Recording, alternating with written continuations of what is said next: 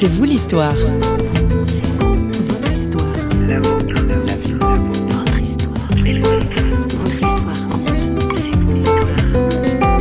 Pour moi, Dieu était quelqu'un de lointain.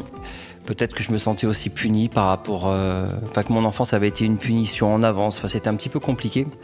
Plus je vieillissais, plus le fait de ne pas avoir de parents m'angoissait. Je me disais, bah là, si, là, tu as un problème, mais si tu avais des parents, tu irais t'asseoir à leur table et tu leur parlerais. Et eux, tout s'arrêterait pour eux parce que tu serais leur enfant. Ils passeraient tout leur temps à te conseiller, à t'écouter. Et plus je vieillissais, plus ça me manquait. Et maintenant, je peux dire que c'est ce que je vis avec Dieu. J'ai rencontré Dieu comme un père. On évoque l'enfance maltraitée aujourd'hui dans C'est vous l'histoire. Bonjour. J'ai rencontré Dieu comme un père. C'est ce qui a certainement sauvé notre invité du jour, Ghislain Didier. Alors que l'enfance devrait être le plus beau des souvenirs, le royaume de l'innocence et de l'insouciance, celle de notre invité fait mal à entendre. Pourtant, il n'en est pas resté là. Son histoire témoigne que la vie, l'amour et que Dieu lui-même sont plus forts que la mort et le mal. Notre journaliste Éric Denimal a recueilli ce précieux message d'espoir à tous les cœurs meurtris de la part de Ghislain Didier. Ghislain, bonjour. Bonjour. Merci de m'accueillir dans votre maison. Euh, ce sur quoi je me suis arrêté en vous entendant, c'est une phrase toute simple. J'ai eu une enfance difficile. Ça veut dire quoi? Quand on a 39 ans, et que l'on dit j'ai eu une enfance difficile. Ça veut dire que vous continuez une vie avec un socle qui n'a pas eu lieu. J'ai à peu près traversé euh, dans l'enfance tout ce qui fait l'horreur d'une enfance et en même temps, j'ai grandi avec l'espoir qu'une fois adulte et une fois je serai sorti de mon enfer de l'enfance, je serai heureux. Ah, mais c'est quoi l'enfer de l'enfance pour vous? C'est une enfance euh, où en fait euh, vous n'êtes pas tombé au bon endroit, enfin si je puis dire. C'est des parents qui vous aiment pas. C'est une mère qui ne vous aime pas, qui vous bat. C'est le fait de manquer de nourriture euh, tous les jours, d'affection. C'est une enfance où on est abusé par un oncle.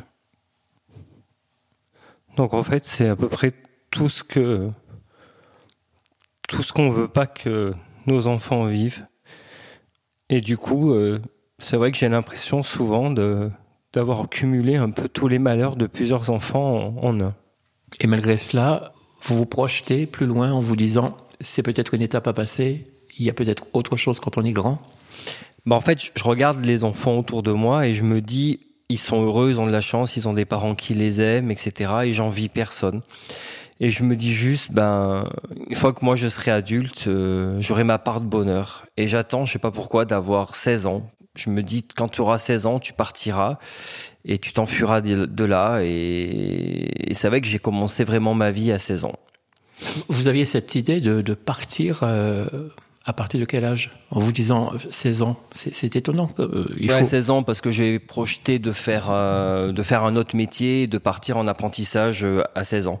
Donc c'est pour ça que j'avais, j'avais basé sur les 16 ans et finalement je suis parti plus tôt parce qu'un jour j'ai failli... j'ai vu la mort devant moi et je me suis enfui de chez mes parents pour, pour, pour vivre. Enfin, je sais, enfin, j'ai eu la sensation qu'on allait me tuer. Enfin, il y a une grande violence ce jour-là et je me suis enfui et du coup j'ai été euh, placé par la justice euh, chez ma grand-mère et du coup je suis sorti de cette enfance euh, à 12 ans finalement au lieu de 16 ans. Et j'avais cette notion que du coup quand j'aurais voilà à partir de 16 ans quand même j'ai commencé à vivre et je projetais en fait mon avenir avec une famille. Je voulais en fait savoir ce que c'était qu'une famille et j'étais persuadé quelque part qu'un jour j'aurai une femme et des enfants. Et je me suis construit grâce à ça.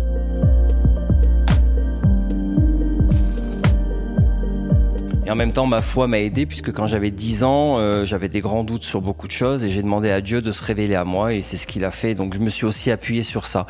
En à 10 ans À 10 ans. J'ai dit à Dieu, si tu existes, je veux que tel jour, telle chose arrive. Et, là, et ça s'est produit. Donc du coup, je savais que Dieu existait. C'est un peu, un peu magique. Ouais, mais c'est réel, hein, ça paraît fou, hein, mais n'empêche que ça s'est passé comme ça. Et du coup, j'étais sûr que Dieu existait. Et je me suis appuyé sur ça. Après, c'est vrai que franchement, j'ai attendu très longtemps. J'ai été chrétien très tôt. Euh, je suis allé dans des églises très tôt, investi très tôt. Mais la rencontre de Dieu comme mes parents, je l'ai eu quand j'ai eu 38 ans, donc c'est assez récent, puisque pour moi Dieu était quelqu'un de lointain, qui pouvait me punir aussi de ce que j'avais fait. Peut-être que je me sentais aussi puni par rapport, euh, enfin que mon enfance avait été une punition en avance. Enfin, c'était un petit peu compliqué. Et quand j'ai eu 38 ans, j'ai rencontré Dieu comme un père. Et en fait, c'est ce qui a guéri euh, tout ce qu'il y avait de, de plus angoissant en moi, puisque enfin j'avais des parents. Et plus je vieillissais, et plus le manque de parents était difficile. Enfant, je me projetais sur la famille que j'allais avoir. Et après, j'ai eu cette famille, j'ai été heureux. Mais plus je vieillissais, plus le fait de ne pas avoir de parents m'angoissait. Je, me disais, bah là, si, là, tu as un problème, mais si tu avais des parents, tu irais t'asseoir à leur table et tu leur parlerais. Et eux, tout s'arrêterait pour eux parce que tu serais leur enfant. Et du coup, ils, te, ils passeraient tout leur temps à te conseiller, à t'écouter. Et plus je vieillissais, plus ça me manquait. Et maintenant, je peux dire que c'est ce que je vis avec Dieu.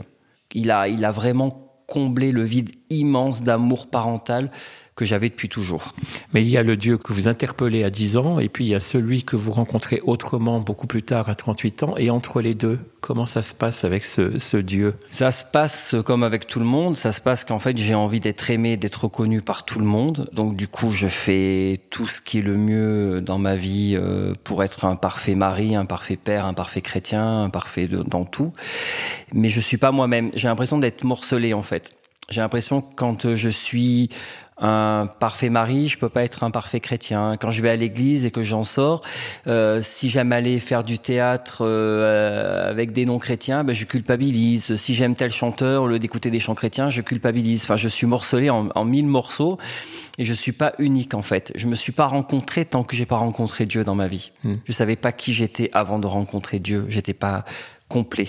Donc ça se présente que je vais au culte, je vais à l'église, je suis touché par Dieu et en même temps je suis mal à l'aise parce que j'ai l'impression que le bonheur qu'il y a autour de moi dans cette église où je vais maintenant et où je suis quelqu'un d'assez euh, jovial on va dire bah, je me dis eux ils sont heureux mais c'est pas pour moi. C'est pas je suis pas quelqu'un d'assez bien je suis pas voilà.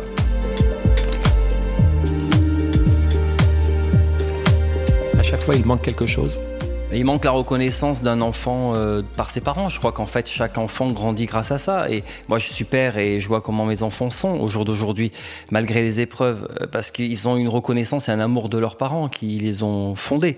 Et moi, tant que Dieu ne m'a pas reconnu comme son enfant, tant que j'ai pas accepté que Dieu soit mon père et du coup je devienne son enfant, je me vois comme il me voit maintenant. Donc du coup, forcément, c'est ça qui a changé dans ma vie. Et ce qui fait que j'assume tout ce que je suis et tout ce que je fais, le bon comme le mauvais. Ça veut dire aussi que vous avez vraiment le sentiment que ce qui manque dans l'enfance, on ne le retrouve jamais? Je pense que ce qui manque dans l'enfance, oui, on le retrouve jamais. Il y a un moment, il faut l'accepter parce que de toute façon, c'est arrivé, on peut pas revenir en arrière. Mais moi, je peux témoigner que Dieu comble le vide que chacun de nous peut avoir, enfant euh, maltraité ou enfant aimé. Je veux dire, je pense que l'on est avec un vide en soi qui est plus important quand on n'a pas été aimé enfant, mais que de toute manière, on a été fait comme ça. Il n'y a que Dieu qui peut combler ce vide. On a l'impression là que vous, vous abordez déjà euh, l'arrivée, alors qu'il me semble que vous avez vécu des étapes et que les étapes n'ont pas toujours été euh, évidentes. Euh, c'est un long chemin tranquille ou c'est un long chemin tortueux pour arriver enfin à certaines certitudes? C'est un long chemin tortueux avec une descente bien bas. Je pense qu'en fait, les, les, étapes de la rencontre avec Dieu, c'est aussi fait par des étapes avec des rencontres humaines.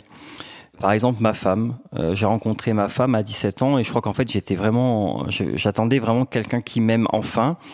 Et c'est vrai que ma femme a occupé une place très importante dans ma vie puisqu'elle a été la première personne à m'aimer, à me prendre mmh. dans ses bras, etc. Donc du coup, c'est vrai que j'ai mis en elle beaucoup de choses. Et j'ai réalisé plus tard, en fait, qu'elle avait pris la première place, peut-être même avant Dieu dans ma vie. Ensuite, mes enfants. J'ai voulu être papa très jeune, je voulais avoir ma famille, et c'est vrai que mes enfants aussi ont été euh, un moyen aussi d'aimer enfin quelqu'un et d'être aimé en fait en retour, et en plus là d'une manière, je dirais, assez inconditionnelle, ce qui me rassurait beaucoup. Mais voilà, ça comble pas pour autant euh, ce qu'on attend vraiment. Mmh. Ce sont des étapes.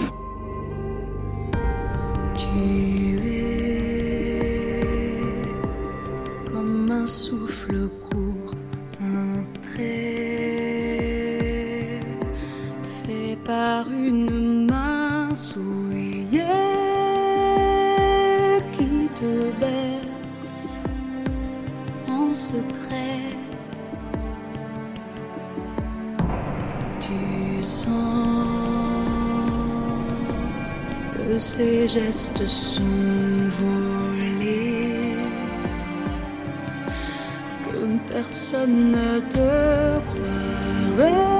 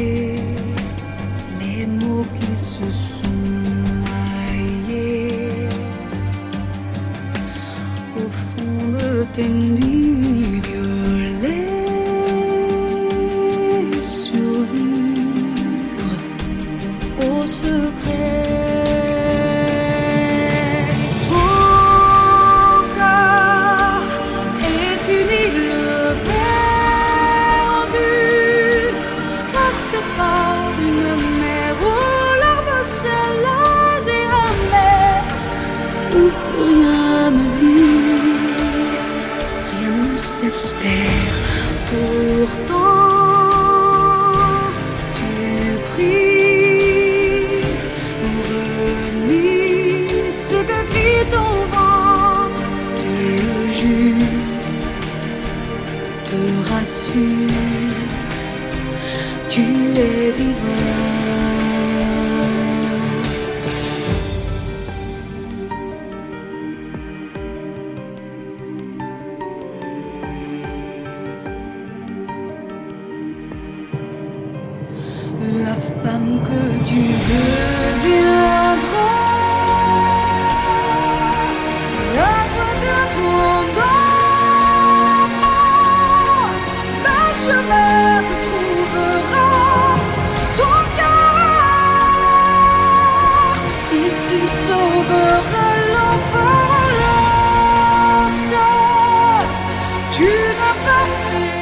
Que, euh, en face de quelqu'un qui serait dans des difficultés graves, vous pensez que votre expérience euh, peut être utile ou bien euh, vous pensez que chacun vit son propre chemin et personne ne peut entrer dans l'épaisseur de la douleur de l'autre?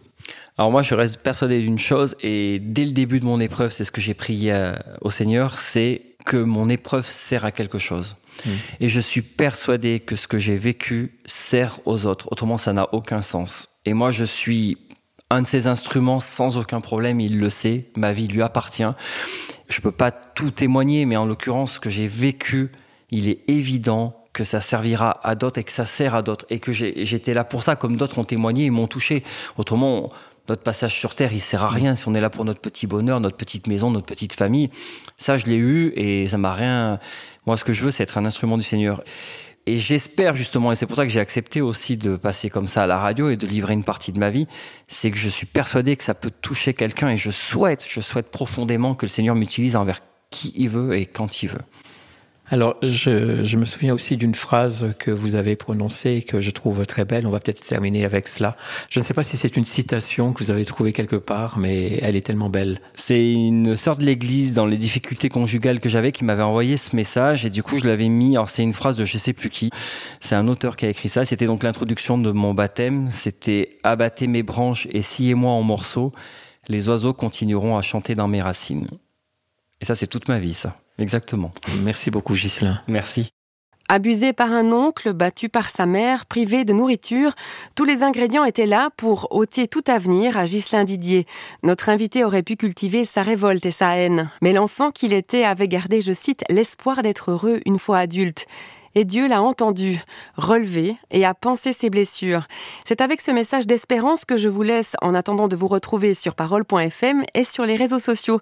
Toute l'équipe de Radio Réveil qui a préparé cette émission se joint à moi pour vous remercier de votre fidélité. À tout bientôt. Bye bye.